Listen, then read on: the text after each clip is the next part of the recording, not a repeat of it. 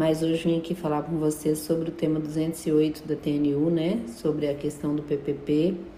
Gente, é preciso sempre verificar no PPP se tem informações sobre o responsável técnico. Não precisa da assinatura dele, é preciso as informações. Outra coisa importante é que se você apresentar um laudo técnico agora extemporâneo, você tem que ter a declaração da empresa que as condições não mudaram, as condições né, do ambiente. Ou seja, a gente já entrou com várias ações que a gente não juntou e agora o que fazer? Se já tiver passado a época de prova, não tem como juntar, a gente deixa ver o que vai acontecer. Agora, se não tiver passado, aí a gente pode juntar o laudo técnico, né? Mas é dureza, toda hora muda alguma coisa sobre a aposentadoria especial, é uma luta.